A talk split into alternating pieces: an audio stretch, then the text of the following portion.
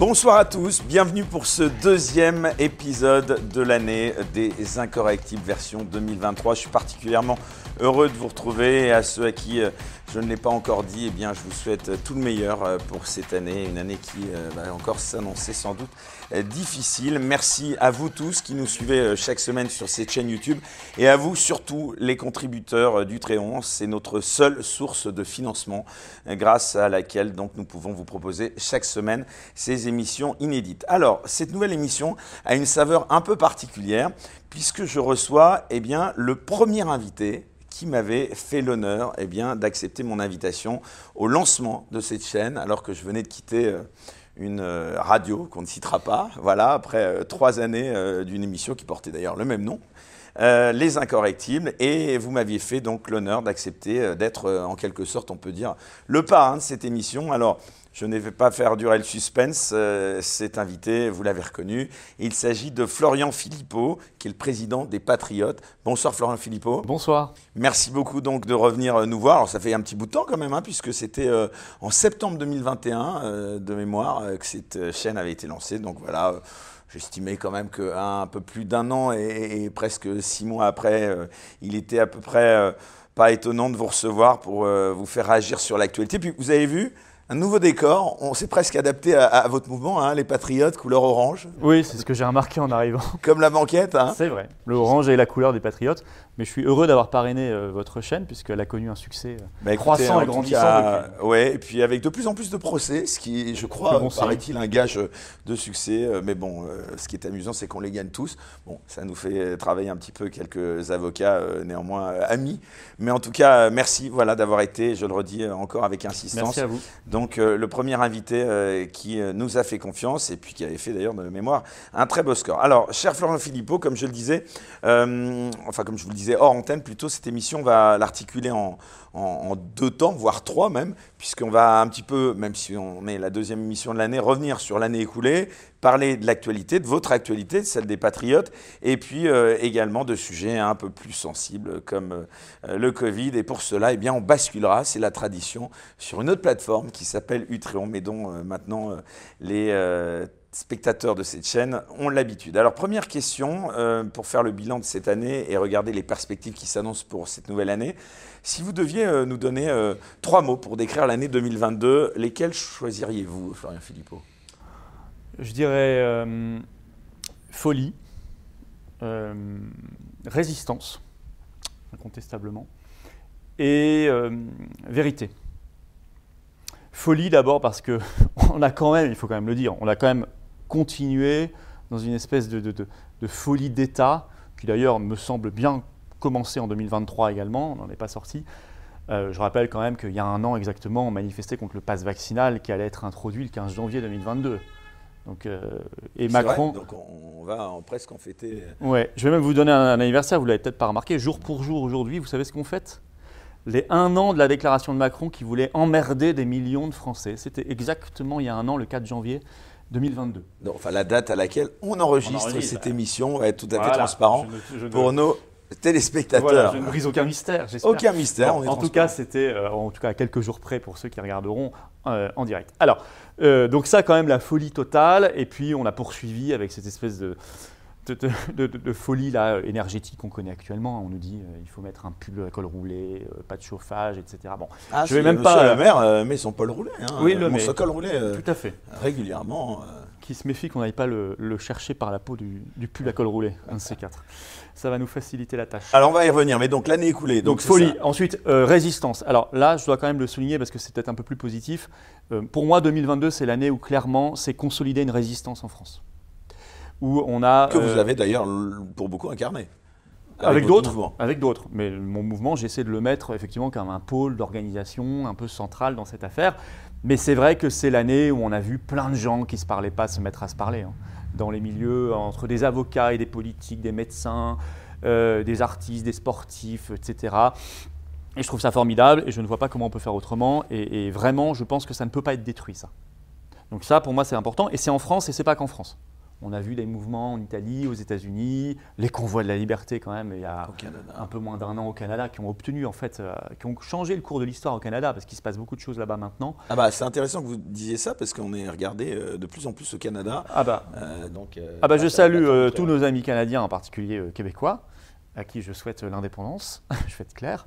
Moi, je me bats pour le Québec libre, en bon gaulliste que je suis. Mais au-delà de ça, je salue, la, vous elle n'est pas, pas, francophone, mais je salue la première ministre d'Alberta qui s'appelle Danielle Smith, une province du Canada, et qui est arrivée au pouvoir il y a quelques mois dans la foulée des convois de la liberté, en fait, et qui a dit euh, chez nous, euh, on s'excuse pour les suspendus, on les réintègre, on les indemnise, on leur présente des excuses officielles. Et nous, tout ce qui s'approche de près ou de loin au Forum économique de Davos, on le botte en dehors de la province. Euh, euh, voilà, donc c'est, je trouve que c'est intéressant. Vous avez eu en Floride Ron DeSantis qui est en train de faire des choses formidables. Donc, et, puis en France, quand même, des choses qui s'organisent, qui se consolident. Donc résistance. Et enfin, vérité. Et là, je dirais que ça concerne surtout la dernière période de l'année 2022. Et ça me semble s'accélérer encore en 2023, où euh, en fait, on a l'impression que l'empire du mensonge est en train de s'écrouler. Regardez Elon Musk qui arrive à la tête de Twitter tous les jours. c'est une bonne nouvelle. C'est extraordinaire. Tous les jours, il nous sort des Twitter files, les dossiers Twitter, que vous ne retrouvez jamais dans un article du Figaro, du Monde, sur TF1 ou BFM. Jamais. Il ne vous en parle pas. Mais il faut les lire. C'est à chaque fois, et c'est documenté. Il met des copies d'écran, des mails internes de Twitter entre les cadres, les cadres dirigeants de Twitter à l'époque, etc. Avec le FBI, avec. on pourrait croire, pour le coup, on dirait, mais on est en plein roman complotiste. Mais pas du tout. C'est la vraie réalité. C'est daté, et ça nous explique qu'on avait raison, qu'il y a une machine de censure qui s'était mise en place, de désinformation, de propagande, notamment sur le Covid et pas que, aussi sur l'ingérence russe. il y a des choses qui sont sorties euh, cette semaine, par exemple, très intéressantes là-dessus. Euh, la pseudo-ingérence russe, comment ça a été monté de toutes pièces.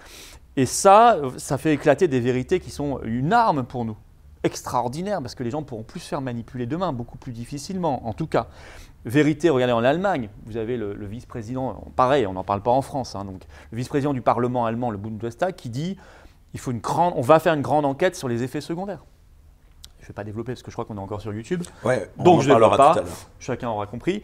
Et puis, euh, vous avez euh, des vérités qui émergent un peu partout euh, sur le. Je crois que les gens comprennent aussi l'arnaque du marché européen de l'électricité. Vous voyez, une chose dont on ne parlait absolument pas avant. Enfin, nous, on en parlait dans le désert, je dirais un peu dans le camp souverainiste, mais personne ne le reprenait, ça ne rebondissait pas. Et maintenant, c'est dans la tête et dans l'esprit de chacun. Je trouve ça très, très, très, très positif. On reparlera de l'actualité internationale tout à l'heure, mais j'aimerais revenir à l'actualité nationale. Quel est pour vous l'événement le plus marquant de l'année écoulée, si vous deviez en retenir qu'un seul, outre sans doute l'élection présidentielle, mais bon.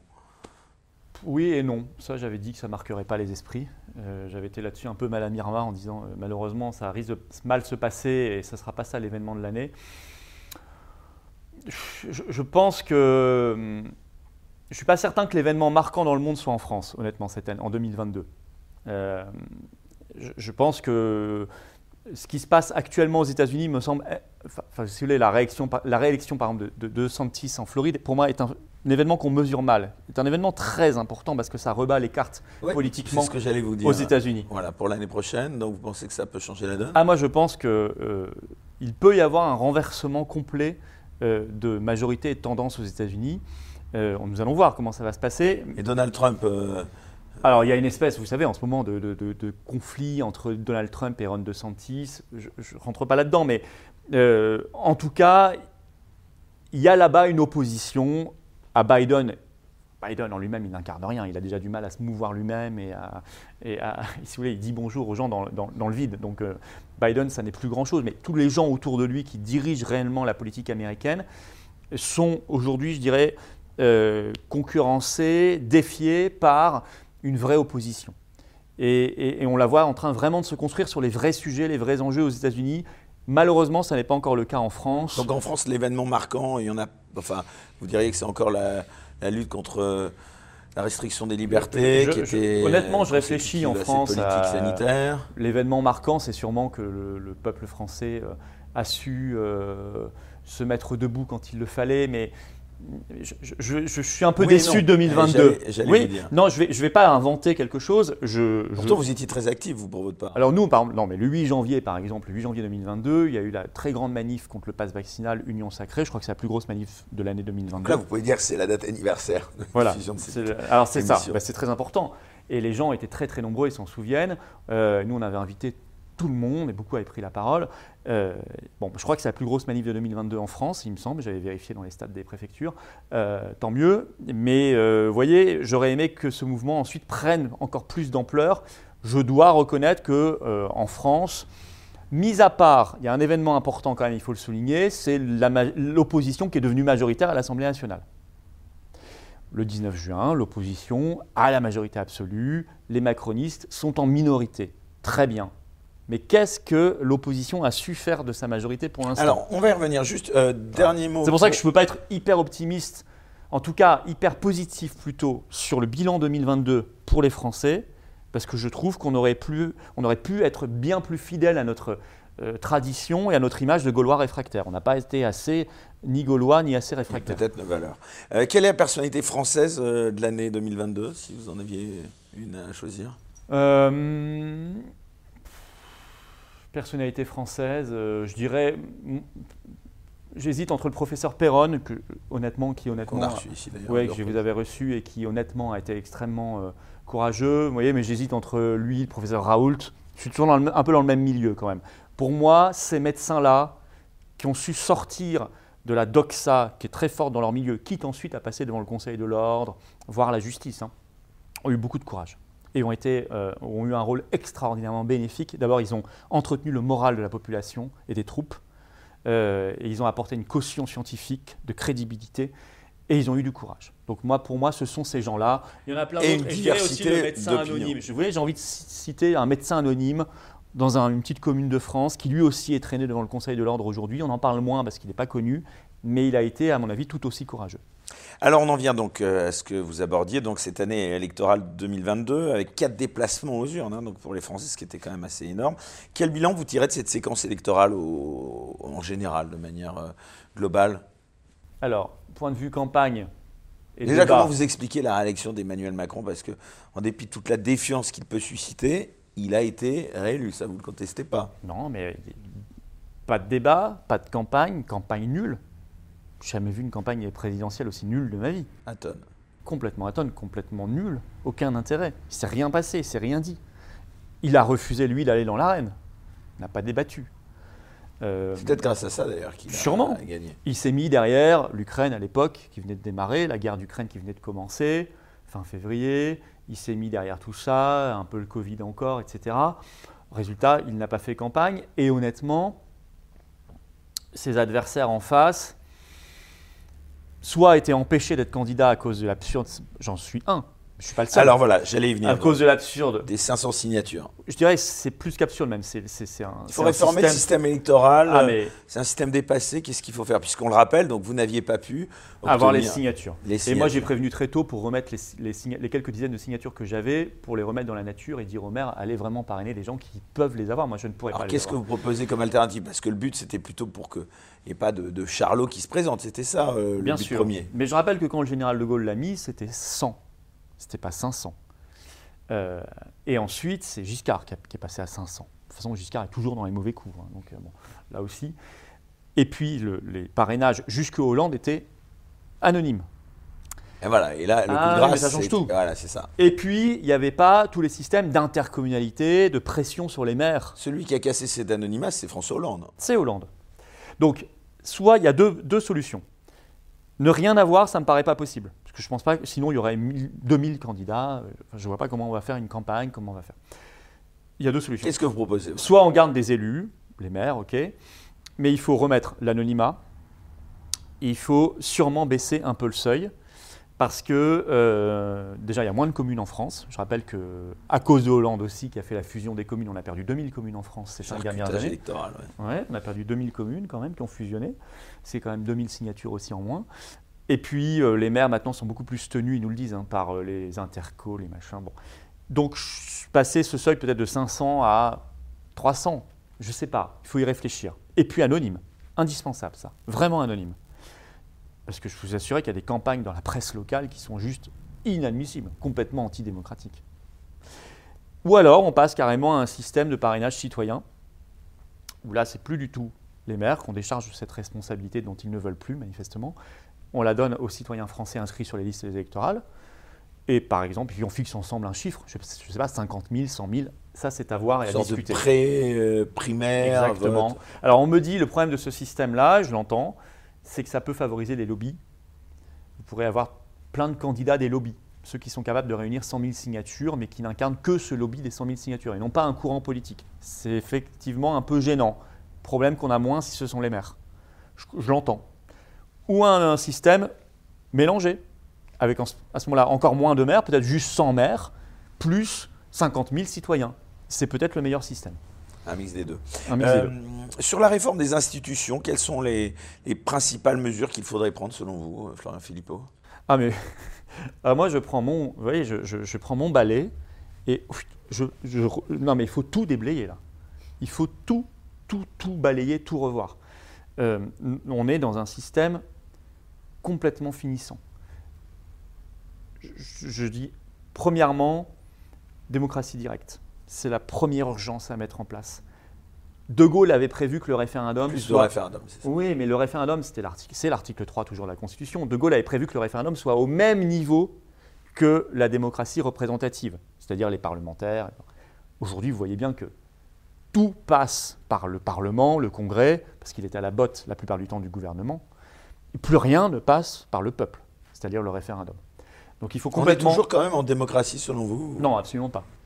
Ah non, pour moi on n'est absolument pas en démocratie, ça fait bien longtemps qu'on ne l'est plus. Euh, il restait encore les apparences, peut-être les apparats de la démocratie, par exemple une certaine liberté d'expression. Vous voyez, le vote ne servait déjà plus à grand-chose parce qu'en fait, toute la souveraineté est partie ailleurs, ceux qui décident vraiment ne sont plus en France, c'est à Bruxelles, c'est à Washington, c'est à Berlin, etc. Tout ça, ça peut se récupérer, hein, ce n'est pas, la fatalité. Hein. Mais ça, ça fait longtemps. Mais au moins, il restait encore un peu les apparats. Alors, euh, quand vous manifestiez un peu fort, le gouvernement retirait sa réforme. Il y avait encore une certaine liberté du débat. On pouvait encore à peu près être candidat à la présidentielle et avoir toutes les tendances représentées. Ça n'est plus le cas aujourd'hui. Il n'y a même plus les apparences. C'est-à-dire que depuis Macron en particulier, vous manifestez, on vous tire dessus, avec le LBD pour l'instant, hein, mais euh, quand même, il y a des yeux qui ont été crevés, des mains arrachées, on ne vous écoute plus, y compris si vous mettez des centaines de milliers de personnes dans la rue. Il n'y a plus de débat libre, puisque soit vous ne pouvez plus être candidat à la présidentielle, on vous bloque. Souvenez-vous, la dernière présidentielle, c'est Bayrou qui à la fin a distribué les signatures. Hein. Oui, en grand prince. ah, comme ça, il était là, semé à tout vent il se met les signatures. Il y a même des rumeurs qui circulent comme quoi il pourrait être candidat en 2025. Mais oui, alors que Bayrou, c'est quand même Macron. Donc ça veut dire qu'à la fin, c'est le président sortant qui a choisi ses adversaires. C'est exactement ça. Certains avaient le droit aux signatures de Bayrou, d'autres n'y avaient pas droit. Donc il n'y a même plus les apparences. Euh, la liberté d'expression, j'en parle même pas, c'est une catastrophe en France. Donc non, on n'est absolument pas. non seulement on n'est pas en démocratie, mais ils ne font même plus croire qu'on est en démocratie. C'est pour ça qu'il n'y a plus personne qui vote d'ailleurs. Mais certains vous diront on n'est pas en, démocratie et la liberté d'expression euh, euh, est, baïonnée, mais euh, vous êtes quand même autorisé à manifester tous les samedis. Ah bah merci. Ouais. Non, merci au préfet de police, on a encore le droit. Et encore, attendez, c'est pas si simple que ça. combien de fois on nous fait changer au dernier moment les parcours, on essaie de nous les faire changer? Pourquoi on nous fait changer les parcours? Pour que les gens n'aient pas le temps de s'adapter, qu'il y ait moins de monde. Euh, on arrive à un moment, un parcours qui a été euh, acté par la préfecture, signé. Il y a déjà une scène qui est installée, il y a déjà quelque chose. Ah bah pardon, on ne savait pas, il y avait un concert de... pour, le coup, en plus, c'était... Euh, ça, c'était genre il y a un an, et c'était le concert de Bill Gates, vous savez, là, de pro-vaccin, etc., au Champ de Mars, alors qu'on avait, nous, normalement, le Champ de Mars. on, l'a découvert en arrivant, hein. donc on a dû s'adapter à toute vitesse. Oui, le droit de manifester, il n'est pas, même, même pas si bien respecté que ça. Mais même, à la limite, même si, ok, on nous donne ça comme des miettes, c'est pas ça qu'on veut, nous. Nous, ce qu'on veut, c'est, c'est pour ça que moi je suis pour le RIC, par exemple, c'est qu'on puisse... Le référendum d'initiative citoyenne, comme en Suisse, par exemple. C'est-à-dire que nous, on puisse, peuple souverain, décider de notre destin. Voilà. Est-ce qu'on veut rester dans le marché européen d'électricité ou pas? Euh, est-ce qu'on veut euh, ou pas de cette politique euh, des passes à l'époque sanitaire, vaccinale, etc. Est-ce qu'on veut réintégrer les suspendus ou pas? Est-ce qu'on veut rester dans l'Union européenne ou pas? On a le droit de poser ces questions ou on considère que le peuple est définitivement mineur, enfant, bon à être mis sous tutelle, voire sous cage, et ce sont ses maîtres qui décident à sa place? Parce que c'est ça aujourd'hui la réalité, c'est qu'on ne décide de rien. Donc moi, je ne veux pas simplement avoir le droit, une fois par trimestre, de parler à la télé, à peu près encore comme je veux sur Internet, et encore, je ne peux pas tout dire, et de manifester de temps en temps, ça ne me suffit pas. Ça, c'est pas être un citoyen majeur, ça. Ça, c'est être un citoyen en situation de minorité. Nous ne sommes pas des mineurs, nous sommes des majeurs. Euh, vous parliez d'Emmanuel Macron, on entend... Euh, je ne dis pas qu'on est majeur et vacciné, hein, mais on ne l'est pas forcément. On, entend beaucoup parler de la possibilité, enfin une petite musique euh, qui laisse entendre qu'Emmanuel Macron pourrait se représenter en contournant l'esprit de la Constitution. Est-ce que c'est d'abord quelque chose à laquelle vous croyez ou quelque chose qui vous inquiète? Je me dis qu'avec lui, tout est possible. Et avec euh, ce qu'on a au Conseil constitutionnel et au Conseil d'État, tout est possible aussi. Euh, alors, normalement, il ne peut pas. C'est Chirac qui avait ajouté dans la Constitution les deux mandats, euh, pas plus de deux mandats consécutifs. Non, mais en démissionnant avant. Oui, mais à ce moment-là. Il y aurait une faille juridique. Alors, on dit qu'il y a peut-être une faille s'il démissionne, parce qu'on considère qu'il n'a pas fait deux mandats complets, donc il peut se représenter. à ce moment-là, si vraiment, si vraiment le Conseil constitutionnel valide ça, alors je conseille à n'importe quel président qui aura fait deux mandats de démissionner la veille de la fin de son mandat, son deuxième. Et il pourra se représenter. Donc ce, serait absurde. Il est écrit dans la Constitution pas plus de deux mandats consécutifs. Il n'est pas écrit deux mandats pleins. Il est écrit deux mandats. Donc Macron est bien dans son deuxième mandat. Donc pour moi, il n'y a pas un doute possible normalement si on est honnête sur l'interprétation de la Constitution. Si on va jusqu'au bout de la... Euh, est-ce que c'est pas choquant finalement de ne pas pouvoir élire quelqu'un s'il est compétent après tout finalement? Si, moi, j'étais, moi je n'étais pas favorable à cet euh, ajout par Jacques Chirac dans la Constitution. Euh, vous voyez par exemple, trois mandats de De Gaulle, ça m'aurait bien plu. Je n'ai pas connu moi De Gaulle, mais je veux dire, aujourd'hui, imaginons, j'aurais été très embêté si De Gaulle avait été à l'époque contemporaine et que les choses ne se soient pas passées comme elles se sont passées à l'époque. C'est lui qui a démissionné. Mais... Enfin, il s'est appliqué aussi le référendum. Parce qu'il a perdu un référendum et il l'avait annoncé à tout le monde. Euh, mais imaginons que ça ne se passe pas comme ça, il fait deux mandats, et imaginons qu'il a envie de refaire un troisième et que les gens le plébiscitent, alors ça aurait été bon pour la France. Donc vous voyez, euh, cette règle, elle n'est pas forcément euh, là. Maintenant, une fois qu'elle est là, Macron doit la respecter. Alors c'est pour ça qu'on parle, vous l'avez dit, hein, de la possibilité qu'ils mettent un homme de paille, un Bayrou, euh, enfin bon, Quel regard vous avez sur son parcours politique Ils vont lire Bayrou Non mais, je veux dire, si les Français sont capables de lire Bayrou, président de la République, en 2027, sachant qu'il y a Macron qui revient en 2032, voire avant pour le coup, parce que pour le coup, ce qui pourrait se passer, c'est que vous avez un Bayrou qui démissionne au bout d'un an, et là, Macron peut revenir plus vite. Ah ça, oui, c'est conforme à la Constitution. C'est peut-être ça l'astuce. Euh, bon, enfin, si Français... Au bout d'un moment, si les Français sont capables de faire ça, moi, je sais pas, hein, je, fais je, je, vais pêcher. Hein. Non mais... Je crois que j'espère quand même que ce ne sera pas le cas. L'interdiction du cumul des mandats, c'est plutôt une bonne chose, ça, pour le coup. Oui, oui, oui, oui. Alors oui, oui. je sais que tout le monde n'est pas d'accord là-dessus parce que certains me disent euh, oui, mais ça a déconnecté les, députés des territoires. En même temps, euh, moi je pense que si on est déconnecté, on est déconnecté. Si on a besoin d'être maire pour être connecté, c'est qu'il y a déjà un souci. Je, je pars de là, si vous voulez. Si vous n'êtes pas capable de comprendre, de connaître la situation de la France parce que vous n'êtes pas maire, alors c'est que vous ne la comprendrez pas plus si vous êtes maire. Hein. Donc moi, je ne crois pas beaucoup à cet argument-là. Oui, oui, euh, de toute façon, ces barons-là, enfin, je, vais vous dire, je vais même aller plus loin. Le personnel politique français est tellement, globalement, globalement, je ne mets pas tout le monde, hein, mais, très, très majoritairement, tellement médiocre aujourd'hui, que moins ils ont de responsabilités. Ah non, je vous trouve difficile. Il y a le maire de Pantin, quand même, qui a rebaptisé Pantin en Pantine. Ah, bien, J'estime là quand même qu'il faut quand même euh, lui reconnaître un certain talent quand même dans l'art de, la connerie. Hein. On peut... Vous voyez, lui, par exemple, on est heureux qu'il soit probablement que maire. Vous auriez aimé qu'il soit en plus député? Non, c'est bien. Il est que maire, c'est bien. Sandrine Rousseau, elle est que députée, tant mieux si elle n'est pas maire. Quoi. Non, mais je veux dire, euh, et puis on peut dire ça pour tous, quasiment tous. C'est une nullité aujourd'hui, la classe politique française. Et d'ailleurs, à l'étranger, ils le disent. Alors qu'ils ont connu des politiques français courageux, lettrés, euh, cultivés, euh, qui avaient une certaine vision de leur pays, hein, un certain panache français. Qu'est-ce que c'est aujourd'hui? Une bande de rigolos qui vont vous parler de sujets anecdotiques en permanence. Hein, on vous parle de la baffe d'Adrien Quatennens contre sa femme. On va en parler combien de temps de ça? Non, je veux dire, c'est pas bien. Il a tapé sa femme, il faut pas le faire. Et effectivement, c'est pas bien du tout. Enfin, c'est bon. Les Français ont plein de problèmes quand même. On peut parler d'autres choses. Les, les dingueries de Sandrine Rousseau, Non mais Sandrine Rousseau, elle nous en fait trois par jour. Elle a compris le fonctionnement. Elle nous fait trois dingueries par jour.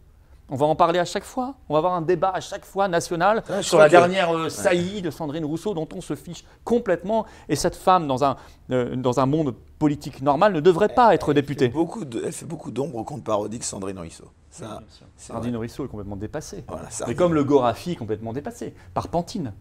Bah, Pantine, je, dis. pense que le Gorafi n'y aurait pas pensé. Ou. Ah mais là ça dépasse l'entendement. Là, là on a atteint, euh, je vous disais, euh, qu'est-ce que, qu'est-ce que- non, mais Moi j'ai plein, j'ai plein de suggestions. hein. Lille, par exemple, pourrait être rebaptisée l'aile. C'est vrai. Non, mais il y en a plein. Marseille, Mars, Vénus, Seille. La ville de Moncu, on hésite. Oui. J'ai vu aussi que quelqu'un avait suggéré la ville de Trécon. Ouais, mais alors après, ce serait. Voilà, non, mais c'est- c'est c'est- c'est quand même. Non, mais c'est quand même fou. Alors, le type. Non, mais ça dit plein de choses parce que le type, finalement, s'est vanté d'avoir voulu faire le buzz et donc on parle de sa ville. Mais voilà, qu'est-ce qu'on n'est pas prêt à faire pour faire parler?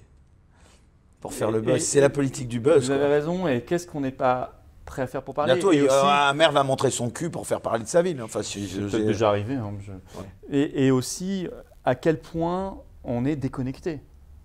Comment il a pu se dire je vais être la risée nationale Comment il a, pu, il a pu ne pas se dire cela, plus exactement? Enfin, c'était évident. Il le dit, je crois, très sérieusement. Je pense que lui est très sérieux. Je pense qu'il dit on va défendre l'égalité femme-homme. Attention, il ne faut plus dire homme-femme, il faut dire femme-homme. L'objectif est, En parlant de Pantine. noble, mais le moyen d'y arriver, enfin, c'est-. Non, mais d'accord, mais comment il, euh, il, il peut arriver à dire cela en se disant je vais être pris au sérieux, ça va. ça- tout le monde a dit que c'était complètement grotesque, Ce ridicule. qu'il aurait peut-être pu faire, c'est démissionner, laisser une femme prendre sa place. Ça aurait été peut-être un peu plus, euh, un peu plus euh. Et moi, de toute façon, je ne crois pas qu'il y ait de différence de gouvernance entre hommes et femmes. Je, moi, je veux tout simplement des gens compétents et des gens qui aiment leur pays. Je pense qu'ensuite, naturellement, c'est assez bien réparti entre hommes et femmes et ça se fera.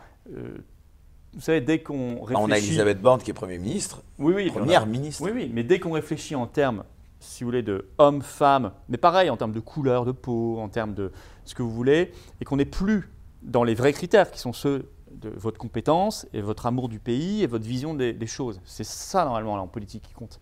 Bah, vous- tout de suite, vous êtes déjà dans un, vous êtes déjà perdu. Parce que vous allez forcément tordre la réalité euh, et vous allez forcément euh, arriver à des aberrations. C'est exactement ce qui se passe. Euh, à, à quoi, qu'est-ce que ça change que ce soit Elisabeth Borne, qui est une fille du sérail, Ou Édouard Philippe. ou Édouard Philippe, ou Castex, ou mais enfin, qu'est-ce que ça change? Qu'est-ce que ça avait déjà changé à l'époque quand c'était Édith Cresson plutôt que Bérégovoy ou Rocard ou je sais pas quoi à l'époque? Ça n'avait rien changé. Bah, ça change la présidence de la RATP, ça tourne tous les, C'est ça. tous les six mois. Non, mais Elisabeth Borne, euh, si on regarde son parcours, c'est euh, d'abord une grande bourgeoise qui a fait une politique du système, à tout niveau, à chaque fois. Elle a fait toujours la politique de l'Union européenne, de la politique euh, de, cette oligarchie, etc. Elle arrive à Matignon, elle continue. Homme ou femme C'est même presque pire parce qu'on vous fait croire qu'il va y avoir un changement parce que ce sera une femme. Il n'y aura aucun changement. Voilà. Donc euh, moi, je suis très très opposé à toutes ces histoires de quotas. Alors revenons à, ce tournant aussi euh, parlementaire en 2022 qui a eu lieu donc à l'Assemblée nationale avec une situation relativement inédite hein, puisqu'il y a une majorité, vous le disiez, relative pour le président de la République. Alors deux questions que j'ai envie de vous poser. D'abord, quel regard vous portez On en parlait un tout petit peu tout à l'heure sur cette Assemblée nationale si morcelée et sans majorité nette? Ça c'est la première question. Et puis euh, surtout aussi euh, l'utilisation récurrente du 49.3. J'imagine que vous trouvez que c'est un scandale. Voilà sur ces deux sujets. Ben, alors, ce qui était intéressant, c'est que, D'abord 89 députés RN. oui, sans, le, en fait, sans avoir la proportionnelle intégrale, les Français, avec le mode de scrutin actuel majoritaire, ont reproduit une assemblée Ce qui était inimaginable. hein. qui était inimaginable, qui semble être issue de la proportionnelle. C'est-à-dire que ce qu'on voit comme assemblée Ressemble. Ressemble énormément à ce qu'on pourrait avoir si on avait un mode de scrutin proportionnel. Donc C'est fou ça finalement. Bah, c'est un peu par une ruse de l'histoire, euh, par une astuce euh, assez géniale, les Français ont su reconstituer dans leur vote une assemblée proportionnelle. Presque. Parce que si on était vraiment proportionnel, il y a des plus petits courants qui seraient aussi représentés, comme le mien ou d'autres, pas que le mien, ce qui n'est pas le cas. Donc on voit que ce n'est pas totalement vrai, mais c'est quand même assez vrai. Ensuite, ça c'est quand même gage, enfin c'est ça, c'est- c'était quand même source d'espoir. Qu'est-ce qu'ils en ont fait? Bah, Rien. Bah, Rien.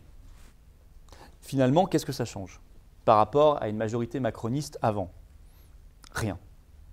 Est-ce qu'ils ont réussi une seule fois sur les 10 49.3, donc 10 motions de censure derrière, une seule fois est-ce qu'ils ont réussi à se mettre d'accord pour en voter une? Mais parce qu'à chaque fois, euh, LFI, enfin la NUPES, donc, euh, propose des motions de censure et, dont ils disent, même pas une minute après, on ne veut surtout pas euh, que les députés du Rassemblement national la votent. Donc, avec, alors rien ne change au final, on est d'accord. Et donc le RN dit, OK, on vous obéit, on ne la vote pas?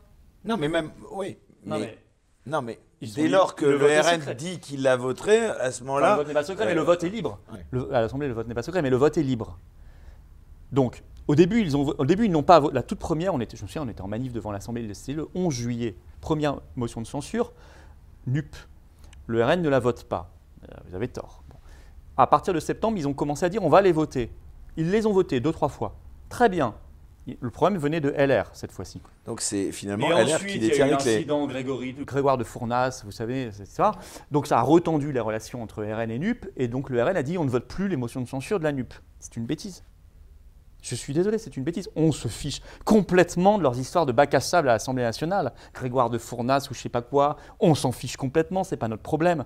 Nous, c'est qu'on a des dingues au gouvernement, des illuminés qui, par exemple, on est le dernier pays au monde qui n'a pas réintégré ses infirmières et ses pompiers suspendus. depuis, cette semaine, ils le sont en Grèce. Donc on est le dernier et unique pays au monde. C'est parce qu'on a des dingues à la tête du pays. Faut quand même Donc ces dingues, on les vire ou on les garde? Mais ça, c'est entre vos mains, députés de l'opposition. Est-ce que ce n'est pas les LR qui sont responsables de cette situation Si, bien sûr que vous si. Vous disiez, c'est eux qui, qui peuvent faire la bascule. Eux peuvent faire la bascule, ils ne la font pas, ils ont une lourde responsabilité. des alliés euh, finalement euh, cachés du macronisme. Pour l'instant, ils se comportent en alliés objectifs du macronisme, évidemment. Nous allons voir sur la réforme des retraites ce qu'ils vont faire. On va y venir. Soit, effectivement, euh, ils déposent une motion de censure comme certains en ont parlé, et à ce moment-là, la responsabilité reviendra à la NUP et au RN, et je pense qu'ils n'auront pas d'autre choix que de la voter, et donc elle sera majoritaire. Et si elle est majoritaire, je signale que ça dégage la loi et ça dégage le gouvernement. Enfin bon, qu'est-ce qui aurait dû se passer normalement? Quand vous votez au législatif pour un député de l'opposition, parce que sinon vous votez pour un député Renaissance. Si vous êtes pour la majorité, vous votez pour un député Renaissance. Si vous votez contre cela, c'est que vous êtes dans l'opposition c'est que vous attendez que votre député qui vous représente soit dans l'opposition. Donc qu'est-ce qui aurait dû se passer? Ils auraient dû commencer à voter motion de censure ensemble. Le gouvernement tombe. Ce n'est pas très grave pour le, pour le président de la République. Il renomme un gouvernement. Une semaine plus tard, vous revotez une motion de censure. Vous refaites tomber le gouvernement. Là, Macron commence à se dire, il m'agace. Donc, il va falloir dissoudre. Soit, attendez, soit il renomme encore, il retente, et vous recassez le gouvernement. Il a là, effectivement, euh, jusqu'à ah combien de bah, fois Oui, l'émotion de censure, on peut en faire énormément. Soit il s'agace, et là, qu'est-ce qui se passe? Soit, effectivement, il dissout. Mais s'il dissout euh, trois mois, deux mois après l'élection, il est encore plus minoritaire. Donc, je ne suis pas sûr que ce soit une bonne opération pour lui. Il démissionne. Soit il démissionne. Et il dit, bon, bah, on refait une élection présidentielle. Et ce n'est pas inintéressant. Avec tout ce qu'on sait maintenant sur le Covid, sur l'énergie, euh, sur la guerre d'Ukraine, on peut avoir une euh, campagne un peu plus intéressante que celle qu'on a eue. Et là, il peut peut-être prendre le risque de ne plus être élu, c'est surtout ça. Mais non, mais il peut même plus se représenter. Il aura fait ses deux mandats. Ah oui, puisque c'est surtout selon euh, en effet ce que vous disiez tout à l'heure. sur le 49.3, je pense quoi. Ouais, vous trouvez 49.3, alors là pareil, on l'utilise à foison. Est-ce que c'est pas l'esprit d'ailleurs même des institutions, comme le soutien d'ailleurs Éric Zemmour par exemple ça vous non, non, non, non, Vous que c'est un scandale je, voudrais quand même signaler une chose. Le gouvernement, le, Conseil constitutionnel a violé la Constitution sur le 49.3. Ah oui, ça, pas, pas assez de monde l'a vu, ça. Ce que je dis là, ce sont des constitutionnalistes qui l'ont euh, étudié. Le Conseil constitutionnel a validé l'utilisation des 49.3, tout récemment, ces derniers jours, hein, sur le projet de loi de finances et le projet de loi de financement de la sécurité sociale. Or, depuis la réforme de 2008 de la Constitution, vous ne pouvez pas normalement passer des bouts de projet de loi en 49.3. Vous devez passer tout le projet de loi. Or, le gouvernement a fait 10 49.3 parce qu'il a passé à chaque fois le volet dépenses, puis le volet recettes du premier, du deuxième, etc. Ça aurait dû être censuré par le Conseil constitutionnel. Tous les constitutionnalistes, il y a eu des articles là-dessus, l'ont dit. Mais le Conseil constitutionnel, s'il avait fait ça, il aurait mis le gouvernement Macron dans un grand embarras. Donc il a validé en quelque sorte en écrivant, c'est certes écrit dans la Constitution, mais grave. Donc il a violé la Constitution. Voilà, donc euh, il faut quand même dire que la défaillance, elle est sur toute la chaîne, y compris au niveau de ce qui devrait être un contre-pouvoir ou un contrôle du pouvoir qui ne l'est pas. C'est pour ça que je suis aussi d'ailleurs pour la dissolution du Conseil constitutionnel. Personne ne vous le dira ici parce que, enfin, je ne sais pas si, je ne vais pas être méchant, mais en tout cas, moi, je vous parle de ce sujet-là parce qu'il est, on n'en parle pas assez, il est essentiel. Le Conseil constitutionnel est un énorme verrou, un énorme problème. Il faut le dissoudre, il faut le remplacer par un groupe, un, aréopage de, citoyens français tirés au sort. C'est le fait que ce soit euh, Laurent Fabius qui en soit le président qui vous dérange? Ce sont des gens qui sont euh, nommés par le pouvoir. Vous avez Fabius, vous avez Juppé en ce moment, vous en avez d'autres, moins connus, mais qui, sont en fait dans les, qui étaient dans les cabinets ministériels, etc. Euh, donc leur mode de nomination est un gros problème, c'est comme le CSA, hein. Euh, l'ARCOM aujourd'hui c'est exactement le même problème, donc c'est du copinage. Euh, et vous avez, en plus il dure très longtemps, donc c'est un, énorme problème, il ne joue plus son rôle, et en plus, donc moi je serais pour remplacer par, pour chaque loi par un groupe de Français tirés au sort. Ils sont aidés par des juristes, hein, comme le sont actuellement les membres du Conseil constitutionnel, ils ne travaillent pas tout seuls, hein. ils ont un groupe de juristes professionnels derrière eux qui leur préparent les textes. Donc ça, on, garderait. Mais on changerait le groupe de Français à chaque loi. Il raisonnerait en citoyens français dans l'intérêt général et non pas en vieux politicards, copains euh, du président faut, dont il faut sauver la peau. C'est totalement différent. On les changerait à chaque loi pour pas que ne, ne s'installe de copinage ou de conflit d'intérêts.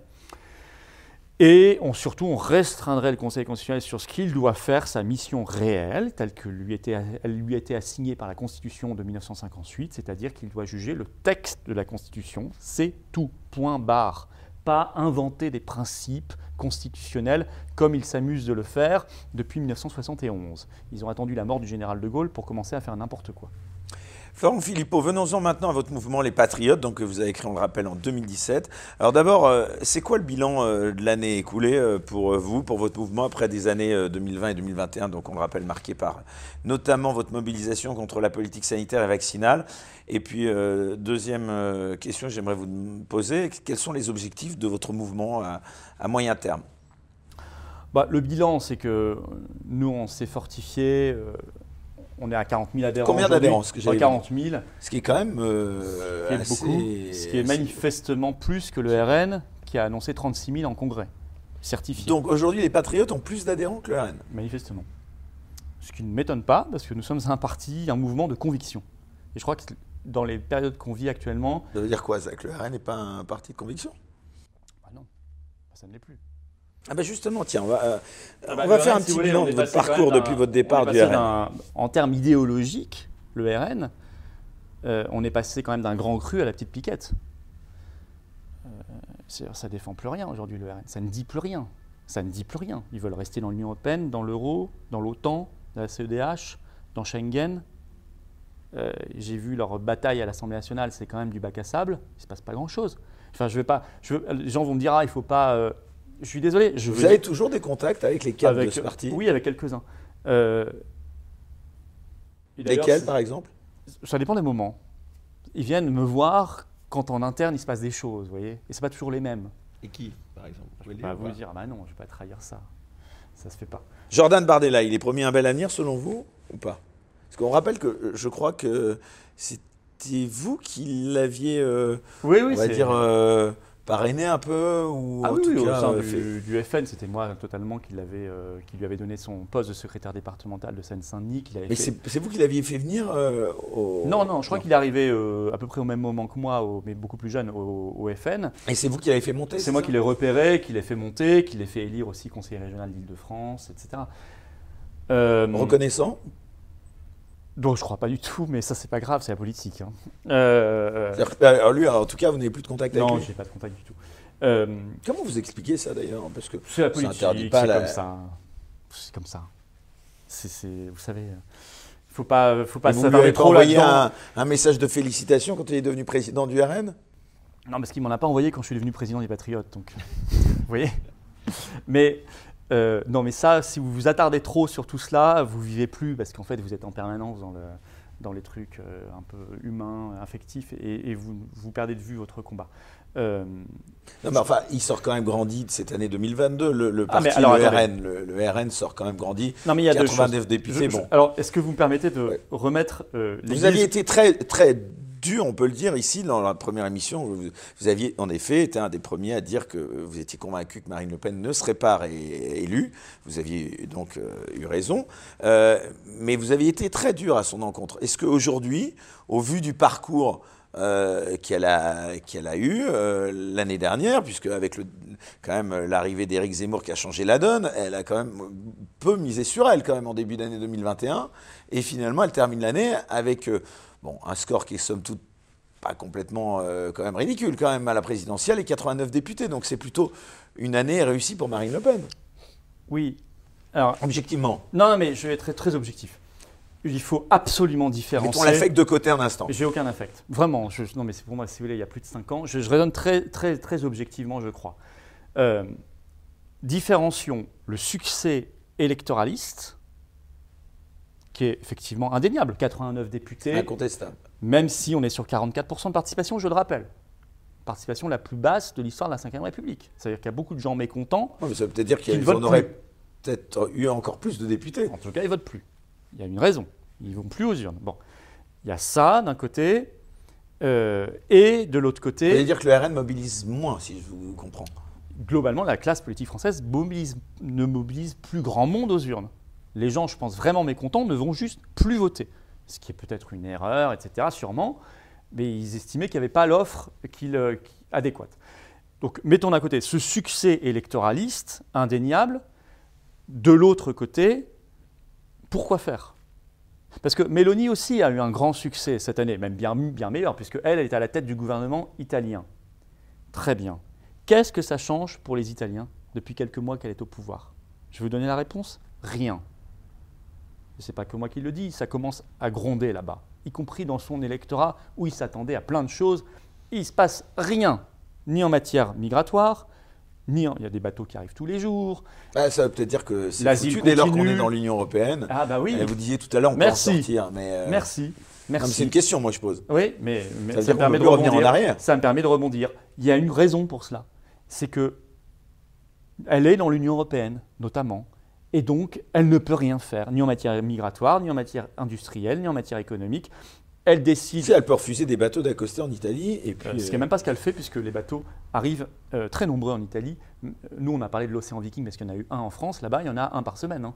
Et elle les accepte. De toute façon, vous savez, même là-dessus, l'Union européenne intervient, puisque depuis août dernier, il y a une jurisprudence de la Cour Alors, de justice qui dit qu'il faut accepter européenne, les bateaux. Juste sur la politique euh, nationale. Euh, oui, non. alors voilà ce que je dis, c'est que vous devez différencier absolument, surtout dans les temps que nous vivons, où on attend quand même, je pense, de l'authenticité, du combat, de la, de la vérité, Bah, c'est le peut-être la succès- stratégie de normalisation de Marine Le Pen qui a réussi. le succès politicien et la réalité euh, de ce que vous êtes capable de changer dans le pays. Parce que je crois que c'est ça qui compte. C'est pour qu'est-ce que faut vous êtes. accéder au pouvoir. Et pour accéder au pouvoir, est-ce qu'il ne faut pas, excusez-moi, un petit peu se normaliser et non pas se radicaliser? La question, elle est, je crois que la question, elle est, elle est plus complexe que ça. C'est accéder au pouvoir pour accéder au pouvoir. Tout le monde l'a fait. Sarkozy l'a fait, Hollande l'a fait. Peut-être que le RN le fera, je ne sais pas. Euh, Macron l'a fait, etc. Ça apporte quoi aux Français? Rien. Si c'est pour appliquer la même politique, ça n'apporte rien. D'accord, mais j'ai envie de Non mais je donner veux dire, comme donc, autre exemple. le- non mais la, la Éric politique, Zemmour, reconquête. la politique, c'est pas une course de petits chevaux. Si votre objectif c'est de gagner la course de petits chevaux, alors vous me parlez de Bardella, etc. Très bien, ils ont fait une belle année, une belle année en termes de carrière politicienne. C'est très bien. Ils ont des mandats, des machins.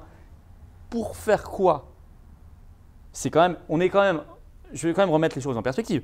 On est dans un pays qui est à l'agonie. À l'agonie. Il faut quand même qu'on parle, on dise les choses sérieusement. Donc on continue avec le petit jeu politicard où 55% des Français de façon ne, ne jouent plus, ils ne votent plus, ils regardent même plus le film qui passe à la télé, hein. ce petit film-là. Ah, là, vous validez le constat euh, d'Éric Voilà. Oui, oui, mais je- très bien. J'ai l'impression de l'entendre. Donc ça, ou à côté, on se dit, bah écoutez, il faut qu'on renverse la situation et la table, mais sérieusement.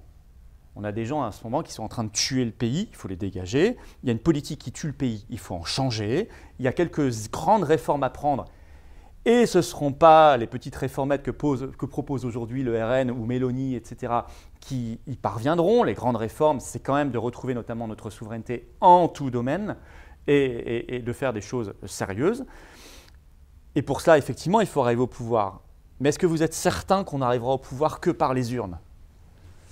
Vous voulez dire quoi par là? Bah, Moi, je pense que le peuple, de toute façon, tant qu'il n'est pas dans le combat permanent, tous les trois mois ou tous les, ou tous les deux ans ou tous les ans, il votera, je dirais entre guillemets, mal. C'est-à-dire qu'il votera en ayant peu conscience des vrais enjeux et il reconduira. C'est pour ça que Macron a été reconduit, c'est pour ça que vous avez des choses qui semblent figées et que ça n'avance pas beaucoup. Bah, moi, j'ai une idée quand même au sujet. Donc je pense que pas- si on considère que le combat politique se réduit à des périodes de campagnes électorales tous les six mois ou tous les ans ou tous les deux ans, on se trompe complètement. On n'est plus dans cette époque-là.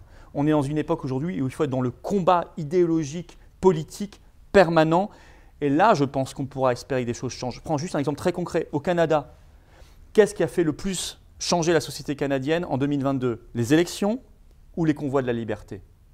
Moi, j'ai la réponse. C'est les convois de la liberté qui ont fait changer le- les choses. C'est eux qui ont changé les mentalités, les réflexes et les politiques. Ce n'est pas les élections. Donc, je ne, je ne néglige pas les élections. Les patriotes, pour la première fois, vous me parliez d'un bilan en 2022, par exemple, pour la première fois, on a été présent aux élections législatives. 210 candidats sous nos propres couleurs, 400 en alliance avec Debout la France et Génération Frexit, et on en est très heureux. Et je félicite nos candidats. Qu'est-ce qui Mais je ne mise pas que sur les par exemple, de François Asselineau Parce que bon, j'avais une solution à vous suggérer, moi. Pourquoi est-ce qu'on ne pourrait pas envisager à un moment donné que tous ces partis de droite s'unissent un peu à l'instar de ce que fait la, la NUPES à gauche? C'est-à-dire envisager, en effet, que, eh bien, euh, voilà, un jour, les partis de droite, dites de droite, vraiment, euh, comme les Patriotes, le RN, Reconquête, Debout la France, l'UPR, euh, eh bien, euh, euh, voilà, s'allient pour euh, arriver au pouvoir et, et donc, évidemment, euh, constitue peut-être pour cela un- une sorte de, de programme commun, enfin, en tout cas sur l'essentiel. Bon, si Pourquoi ça, c'est pas si possible, ça vous va, ça on va plutôt dire des mouvements patriotes que de droite, parce que Ouais, parce que je pense que droite-gauche, aujourd'hui, aujourd'hui, ça, Ça ne veut veut plus dire dire. grand-chose. ouais. Donc, moi, je ne me considère pas comme un mouvement de droite, mais un mouvement. LR, Souverainiste de droite. Non, vous, vous n'y croyez plus. Enfin, on parle même de Laurent Wauquiez qui reviendrait. euh. Mais je pense qu'il n'y a aucune sincérité chez ces gens-là. C'est c'est du positionnement permanent, électoraliste. Ça peut dire une chose, le lendemain voter Macron. Pff. Non, arrêtons de croire à tout ça.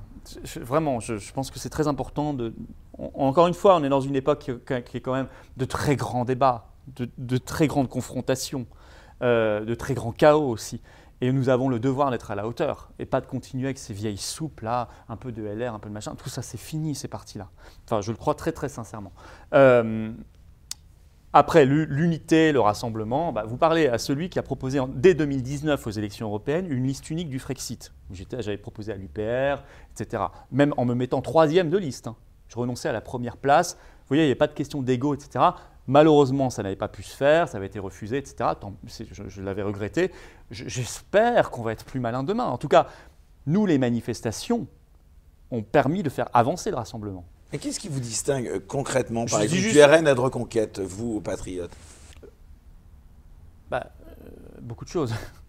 Comme ça, vu l'extérieur, on a quand même l'impression qu'il y a Non, une je- relative je, je euh, crois que communion d'idées quand je même. vais être sincère. Je pense que dans ces deux parties-là, il y a pas mal de gens qui aiment sincèrement la France. sincères. Qui aiment sincèrement la France. Ils sont proches de vous. C'est pour ça que je ne les considère pas. Si vous voulez, moi, l'ennemi, c'est Macron et le macronisme. Je ne passe pas ma vie. Vous m'avez L'ennemi, demandé. pas l'adversaire politique. Oui, l'ennemi ou l'adversaire, comme vous voulez, mais euh, le- je ne passe pas ma vie. Vous m'avez parlé tout à l'heure du RN. Je vous ai donné très franchement mon analyse. Mais dans ma vie tous les jours ou mes analyses politiques, je tape pas sur le RN. Je ne parle pas du RN, ça ne m'intéresse pas beaucoup. Je parle beaucoup plus de Macron, parce que c'est lui qu'il faut cibler. C'est lui l'adversaire. Pareil pour Éric Zemmour ou Reconquête. Comment Maintenant, vous expliquez cet échec ça n'est pas la même Zemmour, chose. de Attendez, RN et Reconquête, ça n'est pas la même chose que les patriotes, parce que nous, nous sommes pour la souveraineté nationale.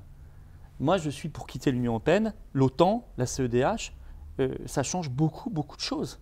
Ça rend possible le changement. Je, je- je ne me- je ne veux pas simplement parler de grands slogans. Je veux qu'on se donne les moyens de changer radicalement les choses. Et je fais l'analyse peut-être supplémentaire qu'on trouve vous vous pas souvenez de vos dans ces partis-là que nous avons à la tête du pays, et même je dirais aujourd'hui dans le camp occidental, une, une idéologie qui s'appelle le mondialisme. Ça, le RN et, et le Reconquête vous en parlent très peu.